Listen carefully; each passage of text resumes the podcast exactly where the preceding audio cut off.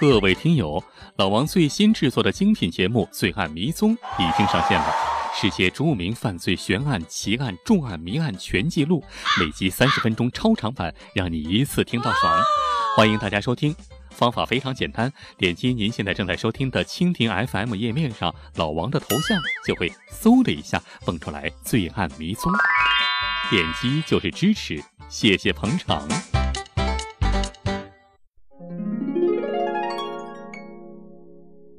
大家好，我是老王。今天啊，咱们先来说说历史上哪个皇帝武功最高。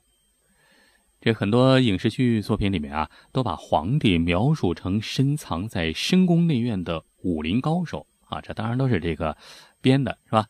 但是在历史上，确实还真的有不少武功高强的皇帝，比如赵匡胤啊，宋太祖赵匡胤一条棍棒横扫十四州啊，打下了一个大大的宋朝。不过今天咱们不说赵匡胤，而说的是另一位开国皇帝，那位的武功也不错。这要说的这位啊，就是南朝刘宋开国皇帝刘裕。这刘裕啊，也是出身平民，早年间砍过柴，卖过草鞋啊，这个和刘备差不多，是吧？呃，没钱了，实在过不下去了，啊，去赌博，是吧？啥活都干过。这要说起来啊，这个刘裕他的祖上啊，这也也挺不错，嗯，也挺高贵的，就是大名鼎鼎的呃汉高祖刘邦的弟弟啊，刘交的后代。但是到了刘裕这时候啊，家里就穷得一塌糊涂了，而且刘裕啊命苦，刚生下来没多久，他妈就死了，这父亲居然因为养不起他，差点没把他给丢了，呃，好说歹说，算是把他给留下来了。后来过了不久啊，这父亲又续了个弦儿，又娶了个老婆。这后妈又生了两个弟弟。可是过了没多久，他父亲也死了。呵，这么着一来啊，这在别人眼里看来，这哪还有刘裕的活路啊？是吧？这时候这小孩才四岁啊，那后妈还有两个弟弟，哪会管他呀？可是啊，别人都想错了。这个后妈呀，就是刘裕的这个继母啊。真不错啊，对刘玉好，那是简直比自己的亲生儿子还好。这继母啊，为了刘玉，竟然在老公去世以后不改嫁，含辛茹苦的就抚养这三个儿子啊。这不刘玉一个吗？虽然不是亲生的，也是他儿子啊。还有两个亲儿子，是吧？三个儿子，这白天干农活，晚上编草鞋。这刘玉打小啊，哎，就帮继母干农活啊，也编草鞋，出去卖草鞋。上山砍柴，下河捕鱼，卖钱补贴家里。这孩子呀，也打小懂事儿穷人家出身的孩子，哎，这刘玉这身体还不错，茁壮成长，身体倍儿棒，哎，长得还不错啊，而且特别爱好习武啊，善使刀枪棍棒，为人也特别豪爽。后来啊，刘玉慢慢长大了，长大以后啊，就开始有些想法。刘玉就觉得呀，你看像这样的，天天这个苦干啊，这个死干苦干。可是家里还是穷得一塌糊涂，这不是个事儿啊！这怎么能啊翻身呢？是吧？怎么能过上好日子呢？刘玉这时候啊，也听到一些小道消息啊，这个传说啊，他出生的时候，这家里是霞光万道啊，这就是天生异象啊！而且据说，呃，祖坟风水特别好，那就代表着后辈有希望啊，后代人有希望。还有一次啊，刘玉有一次在一个庙前的石头上睡着了，哎，这时候过了一个过路的僧人。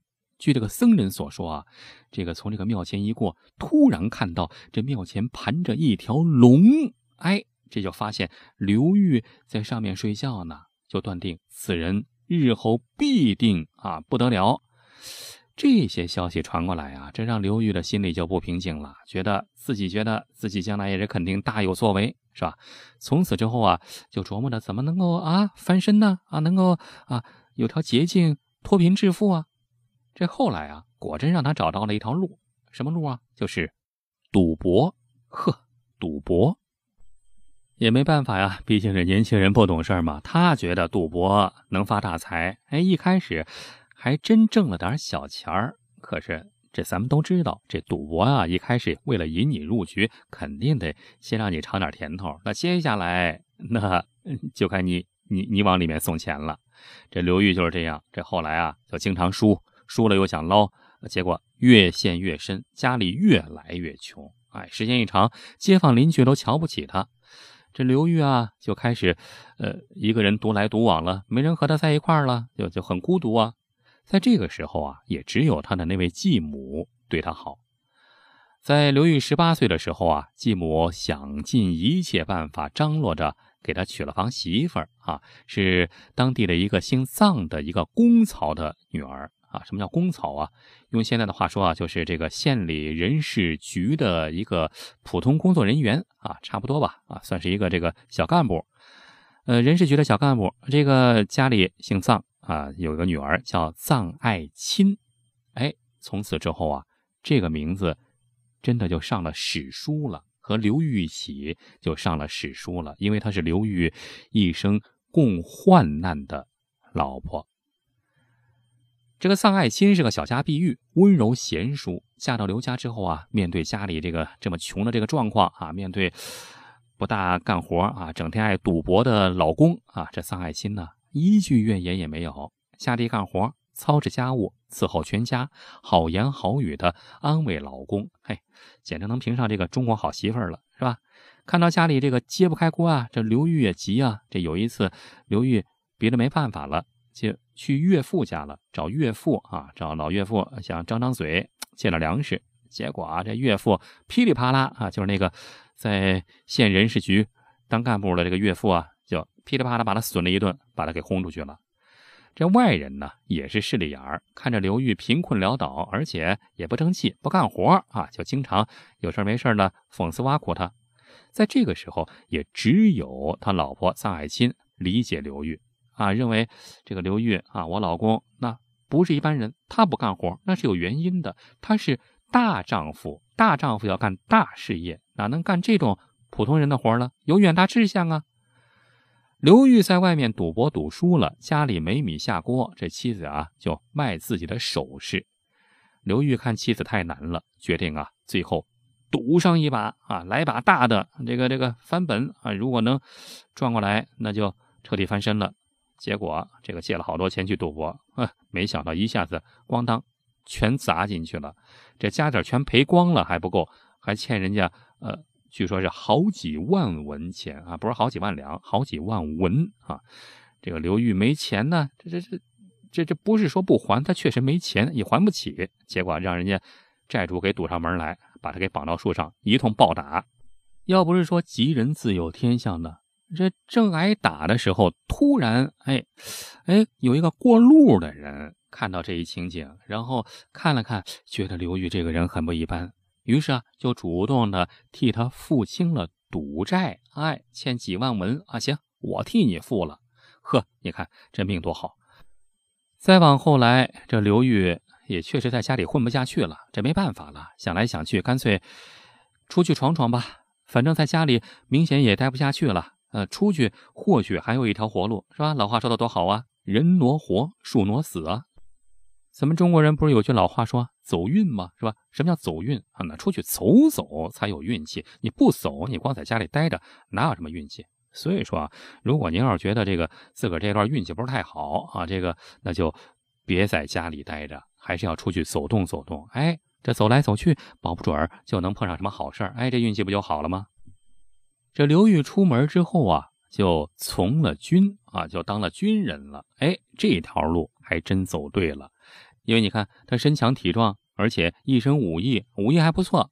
穷苦人出身，能吃苦，还有赌徒经历，所以说啊，在战场上敢拼命、敢冒险、敢险中取胜，别人不敢打的仗，他敢打。再加上这脑子也比较聪明，在出道的几年里啊，是立了不少战功，这就从最下层的士兵当上了哎军官了。话说这一晃就十几年，公元三百九十九年，刘裕三十五岁的时候啊，已经是一个中级将领了。当年十二月，他的上级领导啊，就派他带几十个人去了解敌方的军情，结果没成想被几千名敌人给包围了。这刘裕手下的人全都战死了，这几千人追杀他一个人。此刻刘裕是悲从中来啊。这好日子还没过呢，是吧？这就要死了。这想来想去，突然，呵呵这个浑身爆发了无穷的力量，这大叫一声，手持钢刀就冲进敌人阵营之中，连杀好几个人，然后啊，就犹如天兵天将下凡一样。这据史书记载啊，这杀了几千名敌人，那是死伤无数，争相逃命，自相践踏。等到援军赶来的时候啊，目睹刘裕单人啊，这简直是如同长枪赵子龙啊，在曹营之中杀了个七进七出。这比赵子龙还厉害，一个人单挑几千个人，而且把几千个人给杀得屁滚尿流，这这场面是何其壮观啊！据说赶来的援军啊，情不自禁地从马上蹦下来，然后大家一块欢呼鼓掌啊！所以啊，刘裕是一战成名，成为了军中最有名的大将啊，身为当时领导人所看重。当然了，这一段刚才所说的都是史书上记载的，究竟可能性、可信度有多大？您自个儿掂量。呃，实话实说，老王觉得呀，一个人打几千个人，这个可能性毕竟还是是吧？除非只有一种可能，那就是他拿着机关枪，估计还差不多。你否则在古代冷兵器时代，你再猛再勇，一个人打几千个，这夸的有点夸张的有点过分了。不过呀，从另一个方面来说，也证明了刘裕确实是这个胆量胆量不错，胆识过人，武功确实是比较高强。要不然，咱们一开始说这个刘裕是古代皇帝中武功最强的一个，是吧？可能连赵匡胤还未必比得上他。你看，别的不说，就凭一个人单挑几千个，这历史上也真的没人做到。继续往下说。刘裕深知自己的弱项呢是没文化啊，要建功立业，必须要以武功论成败。所以啊，在之后的几十年，刘裕一直在东征西战，战功赫赫，大名鼎鼎，这官啊也是越做越大。公元四百一十年到四百一十七年，刘裕北伐，先后消灭了南燕、后秦等政权，夺取了北方的广大地域，还有长安、洛阳两大古都。当时啊，当朝皇帝是东晋恭帝啊。晋恭帝为了表彰刘裕的功绩，下诏封刘裕为王，为宋王。再往后来没多久，这个晋恭帝啊，就干脆禅位让给了刘裕啊。这这我不当皇帝了，还是你来，这天下有德者居之啊啊！所以说这个，请您来当皇帝吧。就这么着，五十七岁的刘裕登上帝位，到此晋朝灭亡，刘宋。开国改国号为宋，建立了南朝最大的刘宋王国。这刘裕啊，就是开国皇帝宋武帝。到此啊，刘裕终于是屌丝逆袭，大获成功啊，是吧？从一个这个呃小混混、小小赌徒，就混成了一个皇帝，那还得了，是吧？胜者王侯，败者贼啊！最后再多说一句，这刘裕啊当上皇帝，但是心里还是有一点遗憾的，什么呢？就是他的那个老婆啊，妻子臧爱卿，是吧？还记得这个名字吧？臧爱卿，呃，很遗憾啊，没有等到老公称帝的这一天啊，因为这个贫困和操劳，四十八岁的时候就去世了。十二年之后，丈夫登基，这宋武帝啊，刘裕够爷们儿，不册封皇后，把皇后的位置永远。留给他的这个原配的妻子臧爱卿，而且册封她为武敬皇后。如果你翻开史书的话，你就会发现，这个武敬皇后臧爱卿也是历史上唯一的一位没有进过皇宫的皇后。好了，这个故事就说到这儿了。最后呢，还是老生常谈，欢迎您关注老王的微信公众号“老王讲野史”，里面有好多好听、好玩、有趣的内容，古代的、现代的、中国的、外国的、野史的、奇闻的、悬疑的、揭秘的，有那么一两百个故事吧。另外啊，还有好多难得一见、珍贵的老照片啊，在别的地方绝对不容易见到，欢迎您没事去瞧瞧。好了，今天咱们就说到这儿，感谢您的收听，下期咱们再接着聊，下期再会。